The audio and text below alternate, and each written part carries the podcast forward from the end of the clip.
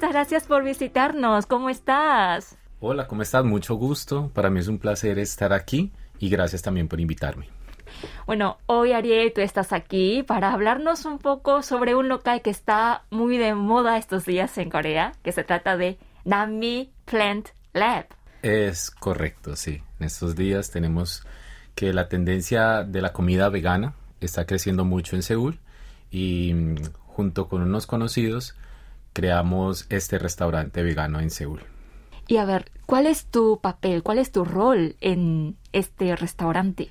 Bueno, yo soy uno de los, de los miembros que abrieron junto con ellos y es simplemente ayudar a todo, desde cocinar hasta el servicio, ayudarles a estar pendientes de nuevas recetas que son de pronto famosas en Latinoamérica o afuera en el extranjero, tanto como europeas, debido a que mm, Latinoamérica tiene mucha influencia europea debido a la colonización. Entonces tenemos ciertos parecidos en la gastronomía. Ofrecemos entonces pizzas, pastas, risotos. Anteriormente, muy en un principio, cuando recién iniciamos con el restaurante, habían platos un poco más tradicionales o autóctonos de Colombia, tales como la sopita de lentejas o las arepas, pero conforme eh, pasaba el tiempo nos dábamos cuenta de cuál era el paladar de los coreanos y cuáles eran las fusiones que podíamos realizar en cuanto a lo que era la gastronomía eh, latina y la gastronomía coreana. Entonces de ahí a partir de eso surgieron nuevas recetas y son las que ahora tenemos en el restaurante. Y cuéntanos un poco cómo nació este restaurante, The Me Plant Lab? Esta idea nace a partir de un colombiano que se llama Cristian. Él es vegano desde los 8 años de edad. Entonces, debido a eso, él desde su niñez aprendió muchas recetas, muchas formas de cómo cambiar eh, el consumo de, productos de origen animal. Entonces, cuando ya él estuvo aquí en Corea mientras estudiaba su idioma de coreano, conoció ciertas personas que manejaban restaurantes, que tenían restaurantes, y lo invitaron a participar en sus restaurantes para que aprendiera un poco de la gastronomía también coreana. Pero pues su deseo era abrir un restaurante vegano. Pero como en Corea no es una gran tendencia, en hace un cuatro o cuatro, casi cinco años atrás, pues todos veían ese proyecto como algo que de pronto no iba a tener futuro, porque no había muchas personas que realmente quisieran eh, consumir este tipo de alimentos. Pero lo hicieron, se arriesgaron, optaron por iniciar y brindar un, menú que luciera más a un tipo de comida, normal y no a que fuera, oh, esto es vegano, inmediatamente al verlo las personas lo iban a identificar como vegano. No, no, se, no fueron por ese camino, sino que todo parecía que era un menú normal y las personas al probarlo se vieron se fueron dando cuenta de que realmente no hacía falta el producto de origen animal. Y así poco a poco el éxito del restaurante fue o, la popularidad del restaurante fue creciendo.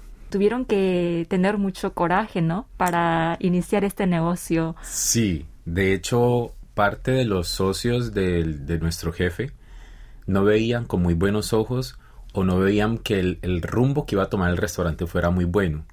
De hecho, los primeros seis meses estaban pensando en que de pronto lo iban a cambiar por otro tipo de, comida.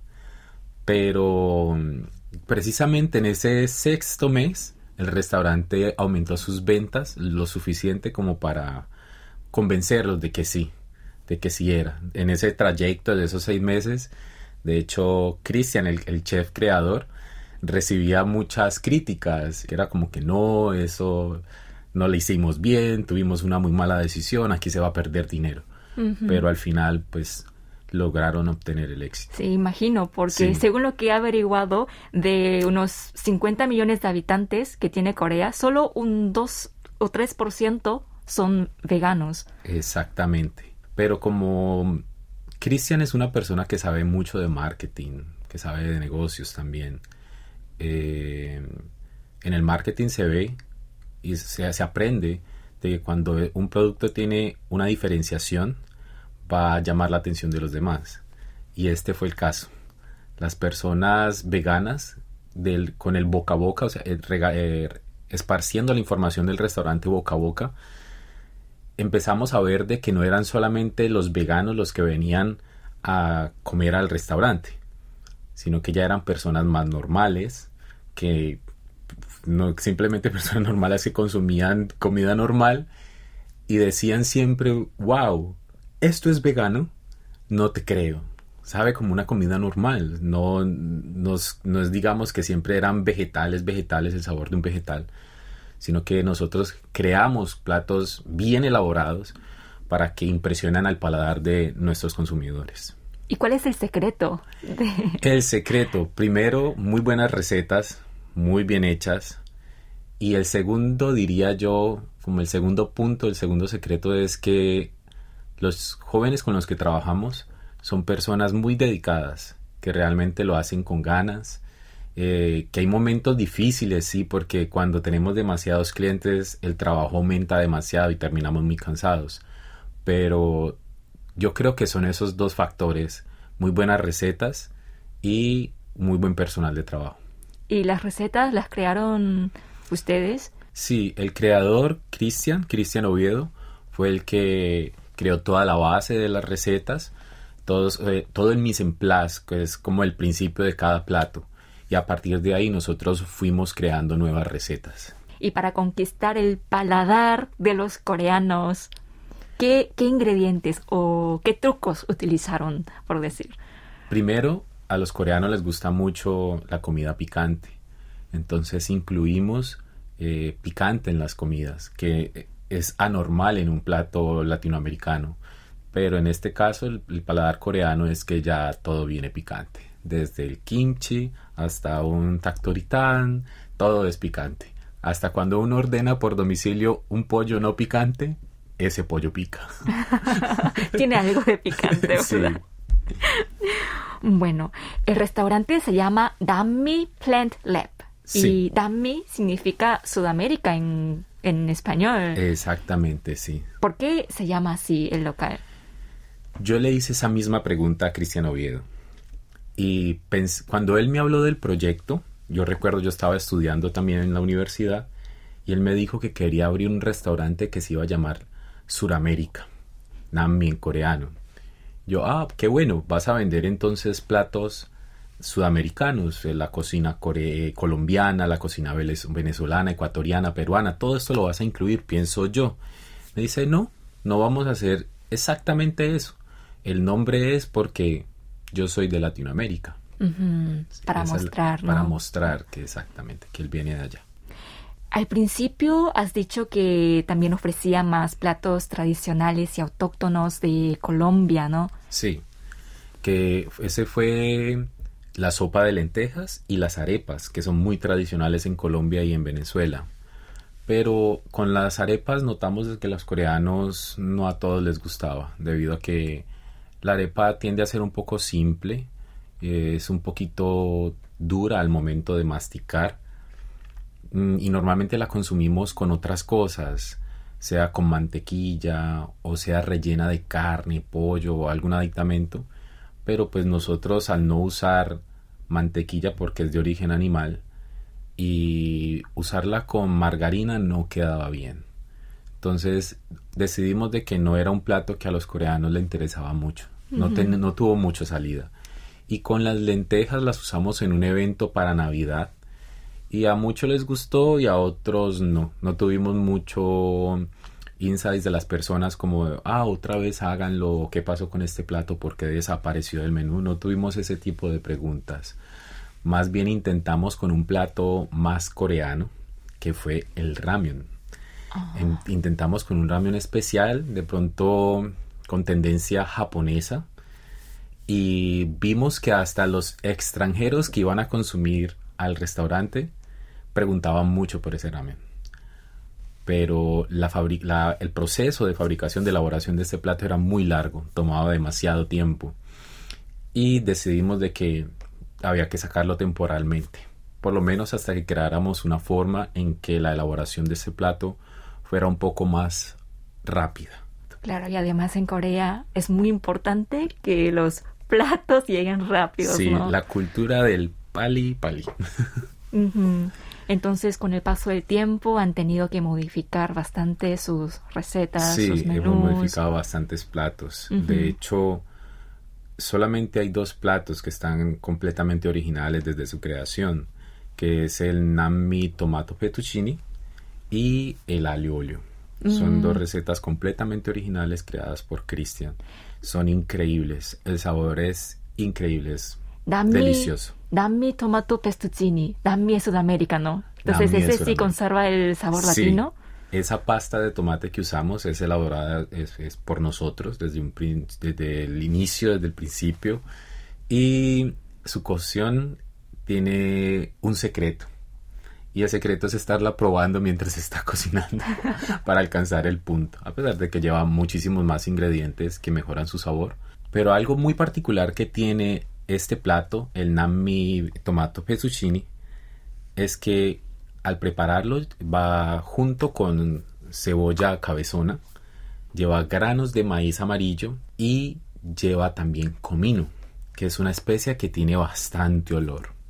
Y un tiempo después, cuando lo, lo preparábamos, recibimos la primera denuncia que habían puesto un, un vecino del barrio Por el olor. por el olor. Decían que del restaurante salía un, un olor a, a psila, a chucha, como diríamos normalmente.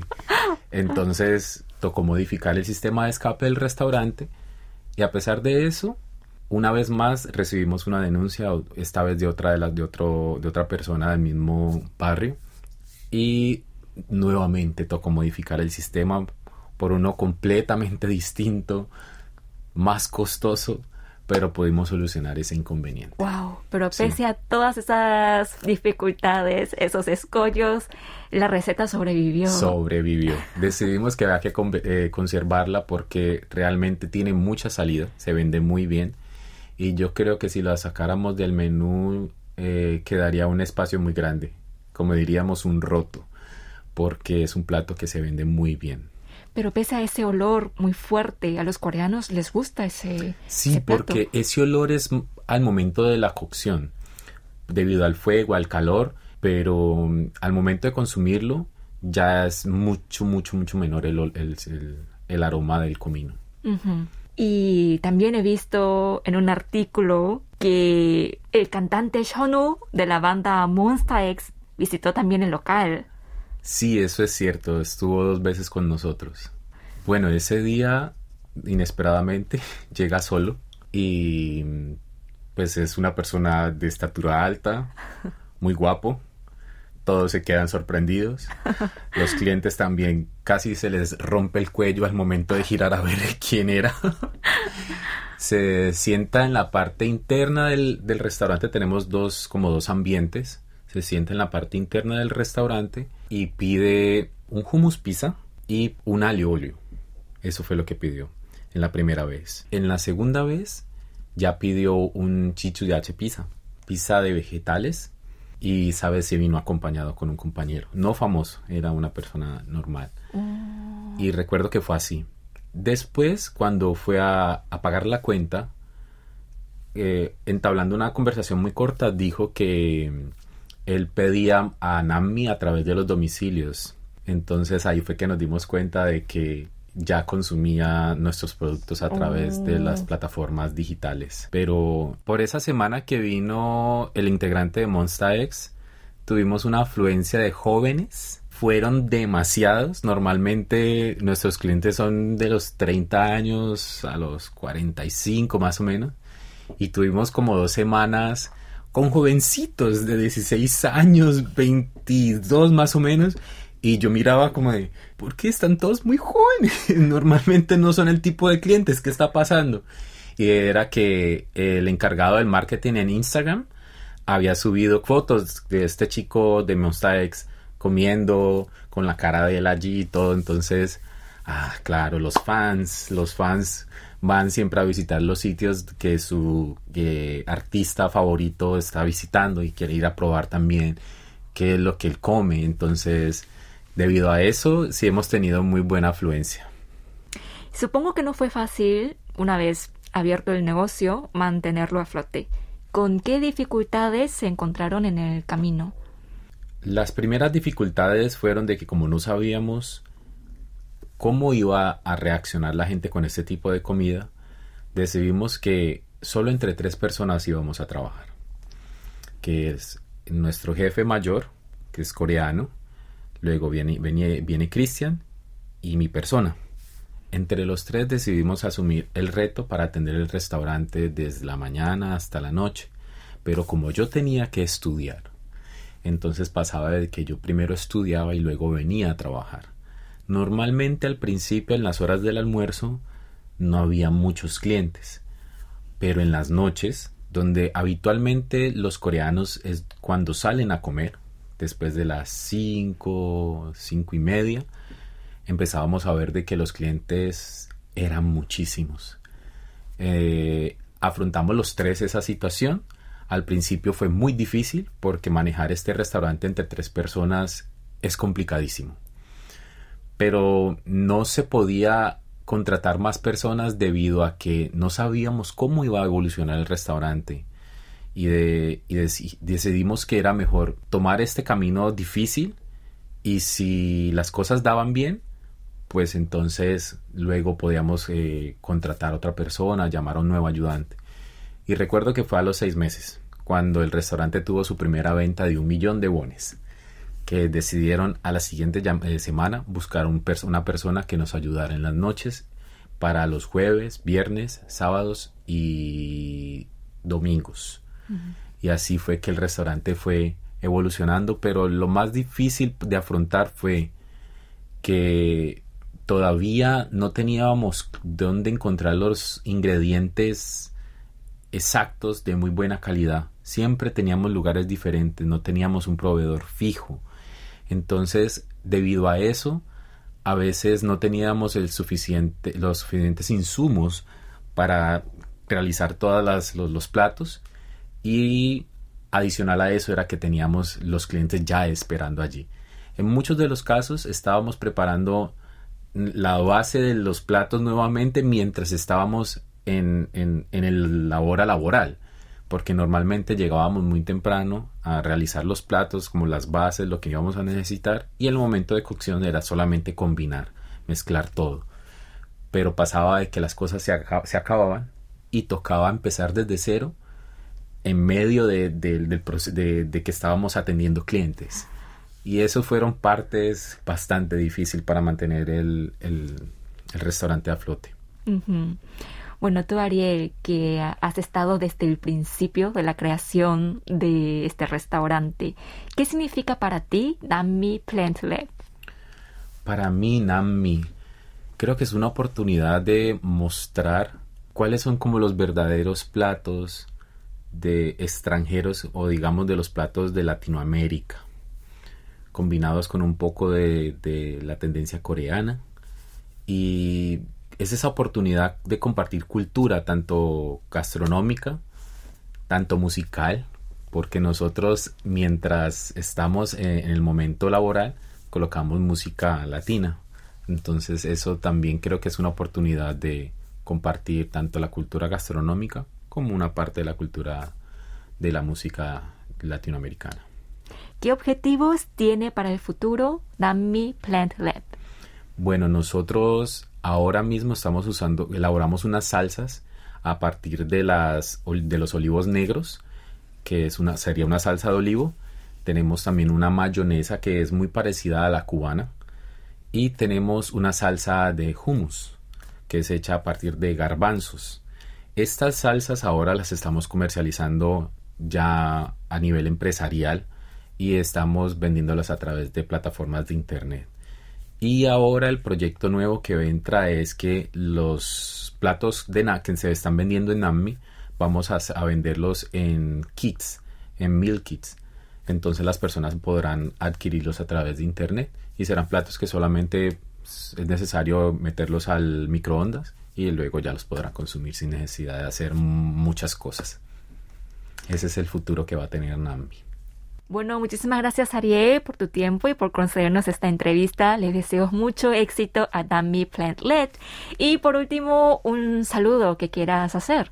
Bueno, pues un saludo para todas las personas que nos están escuchando, para todos los oyentes hispanohablantes, a los cuales también me gustaría extenderles la invitación de que se acerquen a nuestro restaurante. Nos encontramos en Pambedón, cerca a la estación de Sadan, eh, salida número 11 eh, pueden buscar en el Neighbor Nammi Plant Lab y ahí pueden encontrar nuestra dirección exacta. Además de que también tenemos un restaurante vegano, tenemos una cafetería vegana que se encuentra muy cerca a nuestro restaurante, entonces pueden consumir nuestros alimentos en Nammi, en el restaurante, y luego pueden pasar a nuestra cafetería que tiene como nombre Kobugi, que en español sería tortuga, con deliciosos postres y bebidas todas completamente veganas. Los espero por allá todos y muchas gracias por escucharnos.